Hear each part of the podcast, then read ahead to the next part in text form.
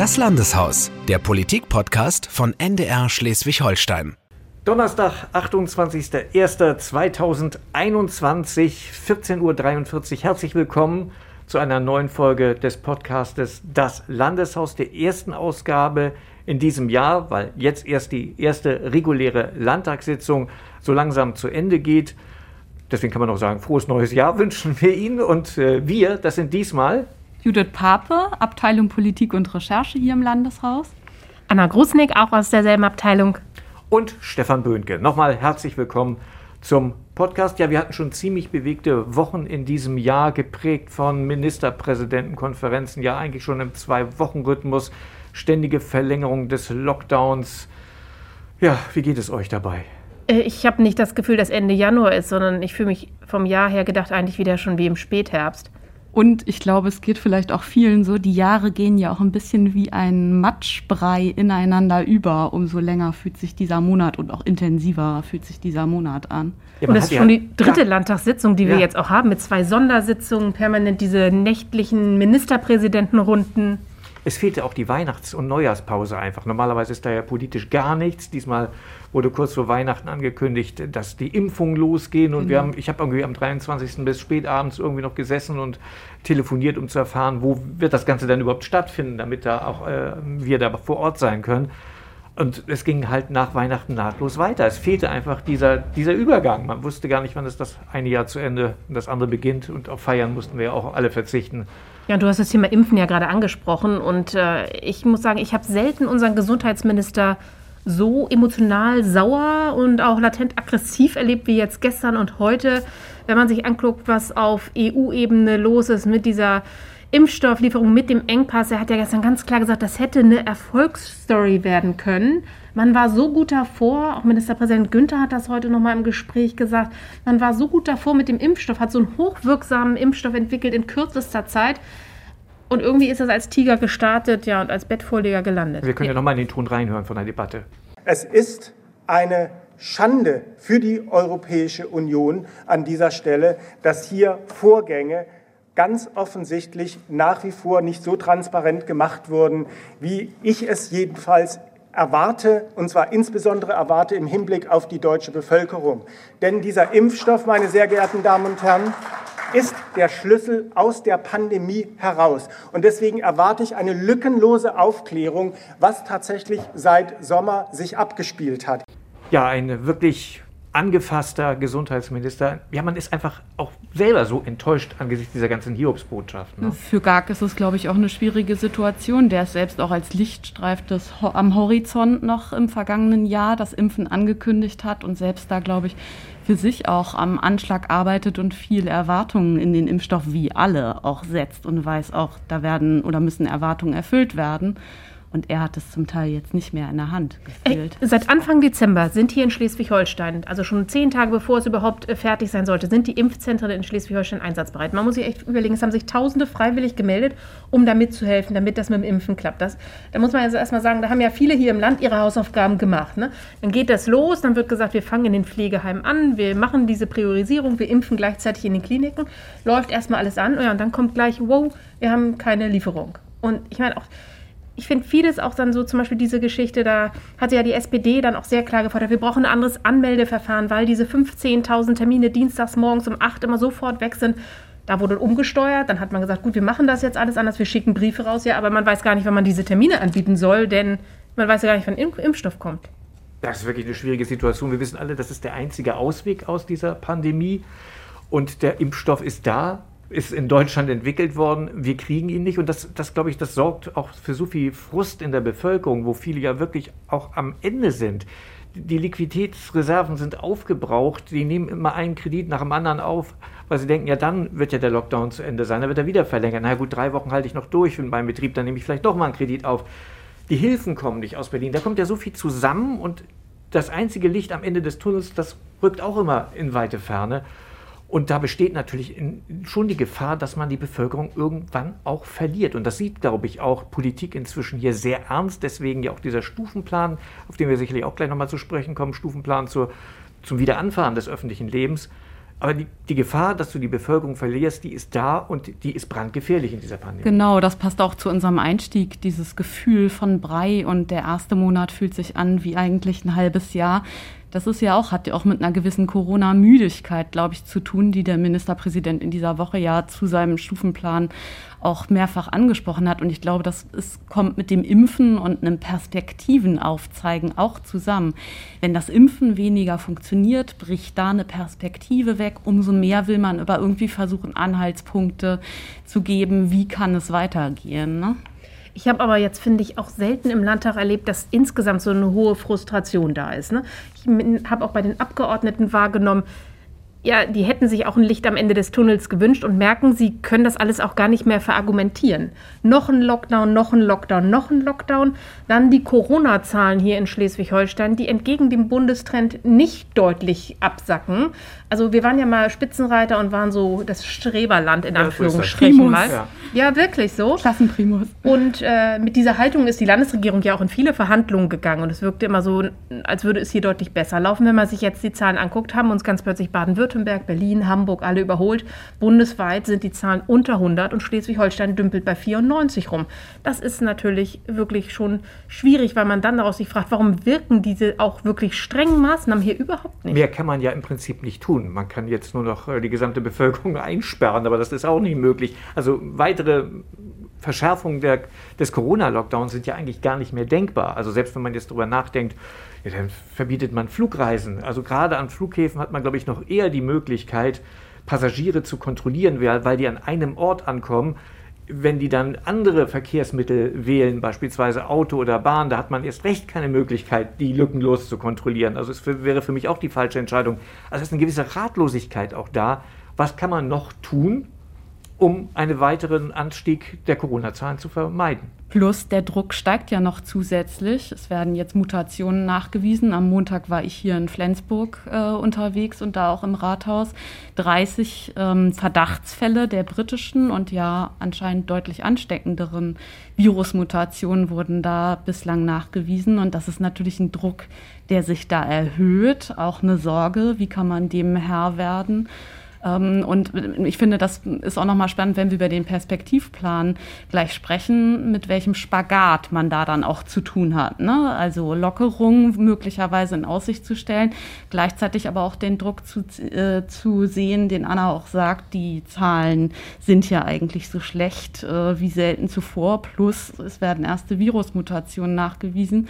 Äh, es war auch in dieser Woche hier im Landtag häufig die Rede vom gleichzeitigen Betätigen vom Gas- und mhm. vom Stopppedal und man kommt in einen Schlingerkurs mit dem Risiko. Ich finde das eigentlich ein ganz treffendes Bild. Das Dilemma, das die Landesregierung hat, äh, wurde mir nochmal deutlich, als klar wurde, es wurde lange Zeit ja immer mit Appellen gearbeitet. Ne? Halten Sie sich bitte an die Regeln. Wir werden jetzt nicht überall in Privatwohnungen kontrollieren, aber bitte halten Sie sich dran. Und ja, wir gucken, aber bitte, bitte. Es war wirklich immer dieses Appellative, seien Sie vernünftig.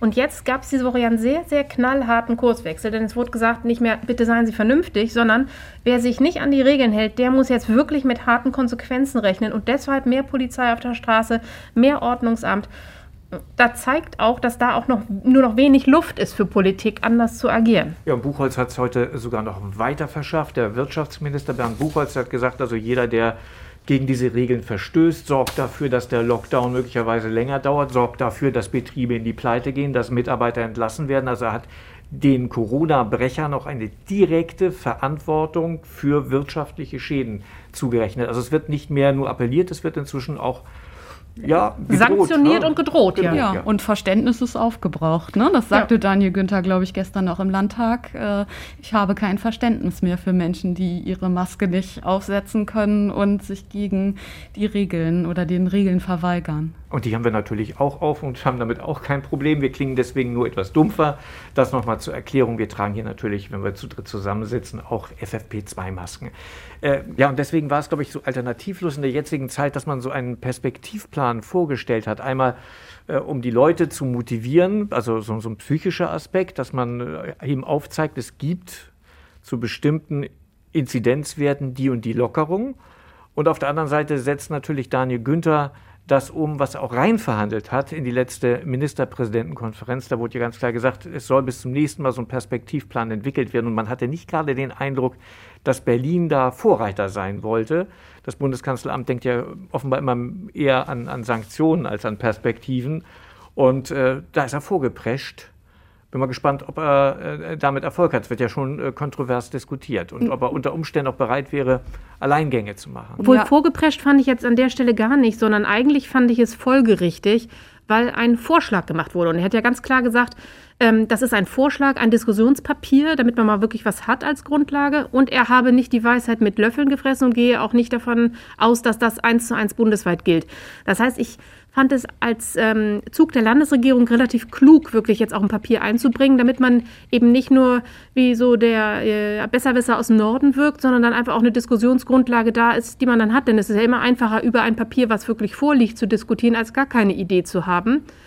Ähm, es also ging ja auch fand ich auch nicht negativ, weil, wollte ich nicht ah. negativ besetzt wissen an der Stelle. Ich glaube, es geht auch in dem Moment darum, die, das hat er ja auch angedeutet, die Moral irgendwie noch aufrecht ja. zu erhalten, ne? den Menschen eben zu sagen, wofür halten wir denn gerade eigentlich die Regeln ein, was wollen wir erreichen und damit auch in gewisser Weise irgendwie ein Vertrauen zu stärken oder vielleicht den Einzelnen auch das Gefühl zu geben, oh, ich habe das auch selbst in der Hand, was passiert, weil ich es nachvollziehen kann. Also Politik damit auch irgendwie transparenter zu machen, aber natürlich geht da damit auch ein Risiko ein. Also ich meine, wir hatten ja diese Woche sofort schon Reaktionen aus dem äh, Kanzleramt aus Berlin, die sagten, das können sie sich äh, auf jeden Fall bei den Inzidenzwerten, die er nennt, äh, so noch nicht vorstellen. Aber er hat natürlich auch Unterstützer. Sie in Mecklenburg-Vorpommern, Manuela Schwiesig geht da einen ähnlichen Weg und hat am Mittwoch einen ähnlichen Plan vorgestellt. Ver ich verrate mal ein Geheimnis, Anna, du warst hinterher eher depressiv eingestellt, als du diesen Plan äh, dir angeschaut hast. Ich nenne ihn destruktiv und nicht Perspektivplan. Erzähl ja, doch bitte mal, ja, warum, hab, weil das ist, glaube ich, geht ja vielen so. Das sind hier so neun Seiten, ja, und da ist so aufgelistet, was passiert eigentlich, wenn man sieben Tage bei unter einer 100er-Inzidenz ist. Okay, dann würde Schleswig-Holstein also sieben Tage unter einer 100er-Inzidenz hat, würde in einem ersten Schritt Möglichkeit bestehen,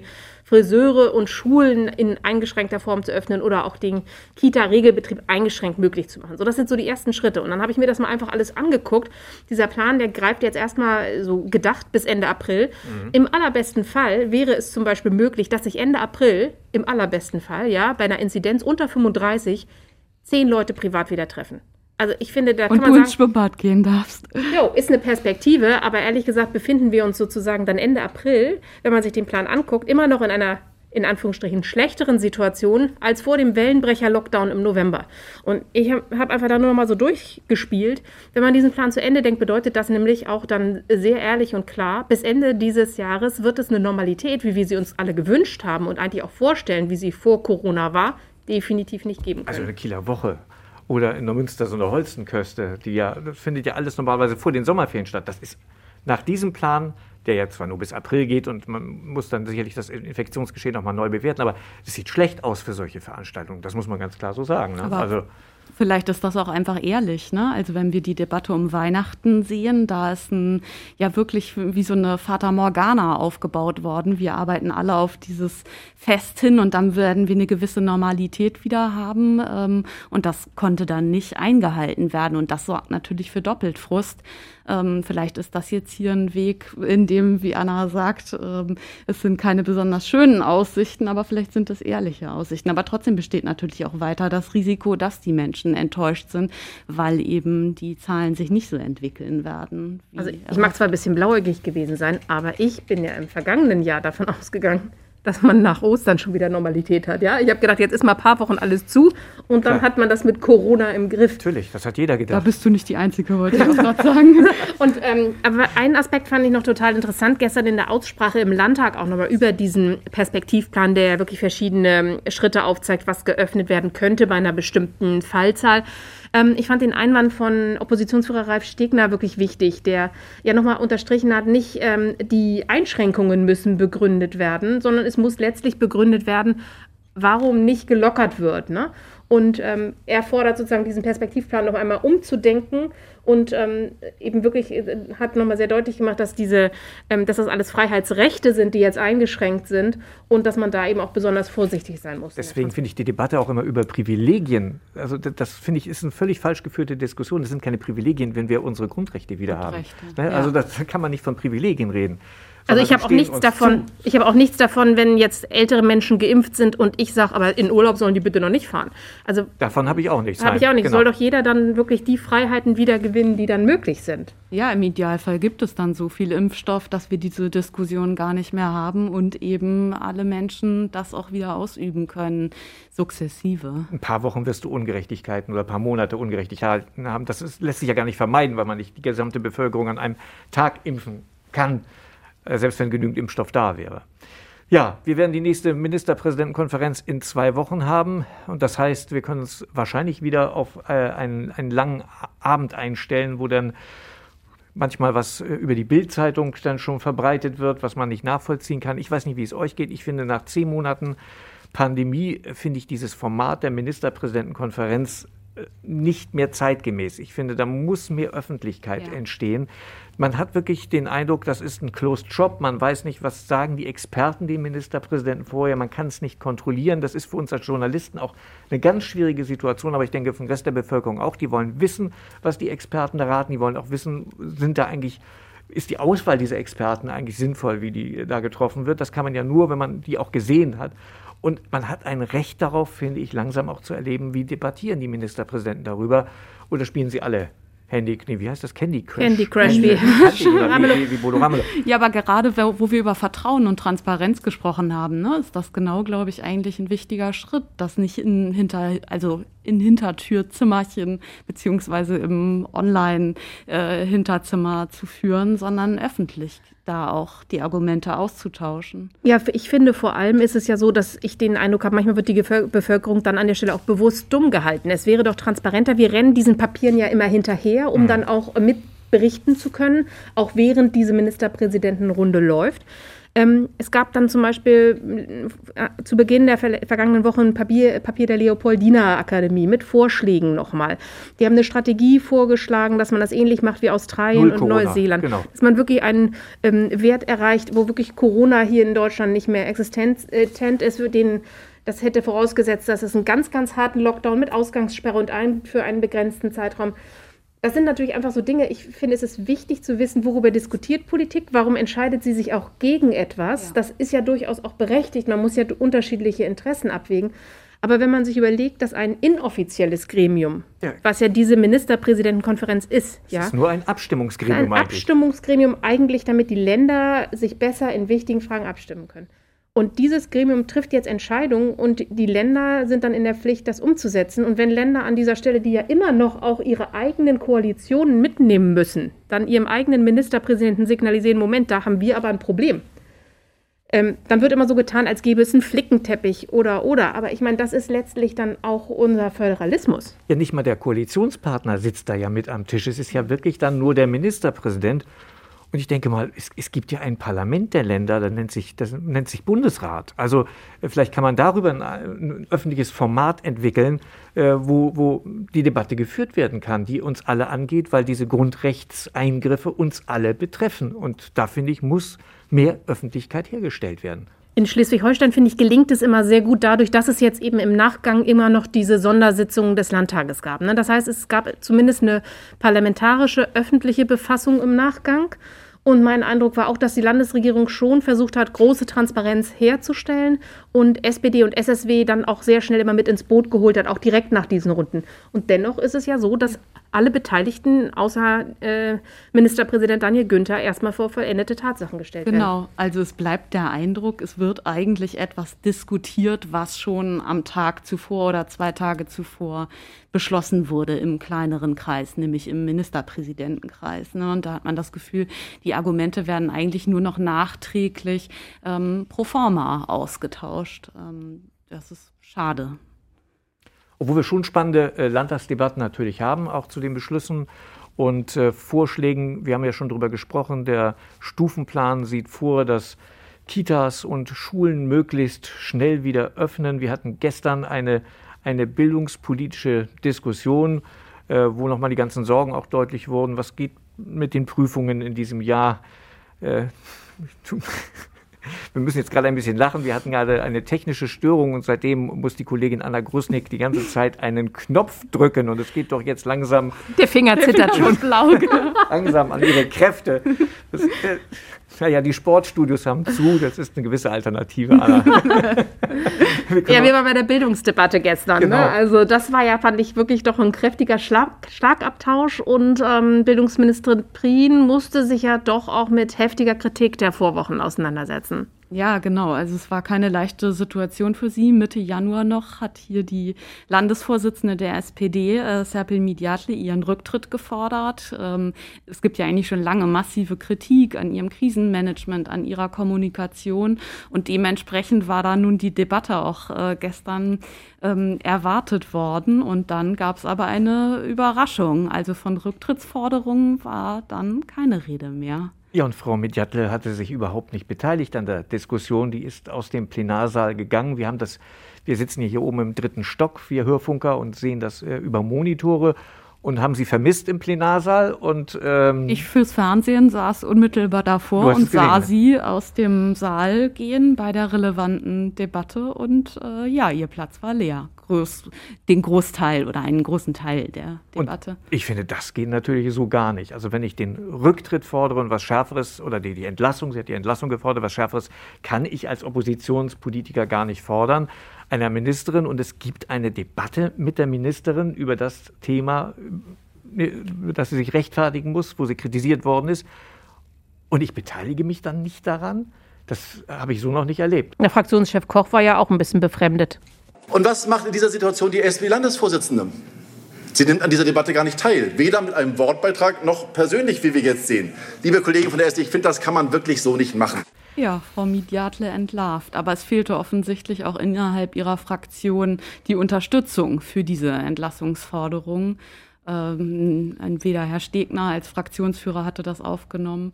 Ja, Martin Habersatt ist ja danach nochmal ans Rednerpult gegangen und hat auch das Wort äh, Rücktrittsforderung nicht nochmal oder Entlassungsforderung nicht nochmal in den Mund genommen, sondern hat nur von einer Überforderung äh, der Ministerin gesprochen. Das heißt, auch innerhalb der Fraktion war die Rücktrittsforderung offenbar nicht geeint, sonst hätte sie da an der Stelle nochmal wiederholt werden müssen. Ja. Und Tobias Koch ist natürlich ein gewisses Risiko eingegangen, habe ich nur gedacht. Also er hat das ja geradezu nochmal provoziert, dass das Seppi mit Jattle auftritt. Und das wäre dann in der Tat die letzte Gelegenheit gewesen, da nochmal ihre Forderung zu erheben oder ihre Kritik zu präzisieren. Dadurch, dass sie gar nichts mehr gesagt hat, war ja das Schweigen noch lauter zu hören.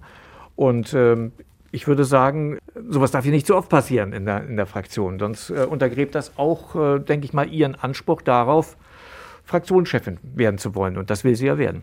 Denn also die Forderung vom Tisch, Rücktritt oder Entlassung, aber für Prien bleibt es natürlich als Bildungsministerin eine angespannte Situation, weil eigentlich war ja mal von den Bildungsministern angekündigt worden, äh, Schulen bleiben geöffnet. Ähm, das wissen wir jetzt, ist seit Anfang oder seit nach den Weihnachtsferien nicht mehr der Fall. Und nun werden Öffnungen wieder debattiert. Äh, aber inwieweit das dann auch wirklich möglich ist, äh, ist noch fraglich. Na, ich habe vorhin mit ihr auch nochmal gesprochen mit Blick auf das Halbjahrsende. Morgen ist ja das erste Halbjahr unter Corona-Bedingungen zu Ende. Und da sagte sie sehr deutlich, Sorge machen ihr wirklich die jüngeren Schüler, die Präsenzunterricht wirklich brauchen und die auch nicht wirklich so einen Ersatz haben. Dieser Videounterricht findet bei den kleineren Kindern nur sehr, sehr eingeschränkt statt. Und äh, da blickt sie schon mit großer Sorge drauf, sagte sie, und will die wirklich so schnell wie möglich in Präsenz bringen. Ja, und dann hat man Corona-Zahlen um die 94, da kann man nicht Entwarnung geben eigentlich. Und deswegen hat man sich jetzt ja erstmal vertagt auf den äh, ja, 7. Februar, um sich da dann die Zahlen anzugucken. Aber ich fand, es war jetzt da an dieser Stelle, wir haben viel über Perspektiven gesprochen, jetzt auch nicht so ein klares Signal an Schule, dass man sagen kann, das, das wird jetzt ein ganz entspanntes zweites Halbjahr, sondern ich glaube, da kommt auf Schule und alle, die da beteiligt sind, echt noch eine ganze Menge drauf zu. Nach den Zeugnissen kommt dann vielleicht nächste Woche eine etwas ruhigere Woche. Bisher ist noch keine größere Konferenz anberaumt, keine Landtagssitzung und alles befindet sich im Lockdown. Ja, die letzte Januarwoche noch durchhalten. Dann wird es vielleicht auch schon wieder länger hell. Und hoffen, dass der Impfstoff bald kommt in Fülle. Das war unser erster Podcast im Jahre 2021. Wenn er Ihnen gefallen hat, dann dürfen Sie ihn gerne bewerten. Wir freuen uns und wir freuen uns auch über Ihre Mail, wenn Sie Fragen oder Anregungen haben. Unsere Mailadresse ist podcast daslandeshaus.ndr.de. Wir sagen vielen Dank fürs Zuhören und bis zum nächsten Mal. Macht es gut. Tschüss. Tschüss. Tschüss. Das Landeshaus, der Politik-Podcast von NDR Schleswig-Holstein.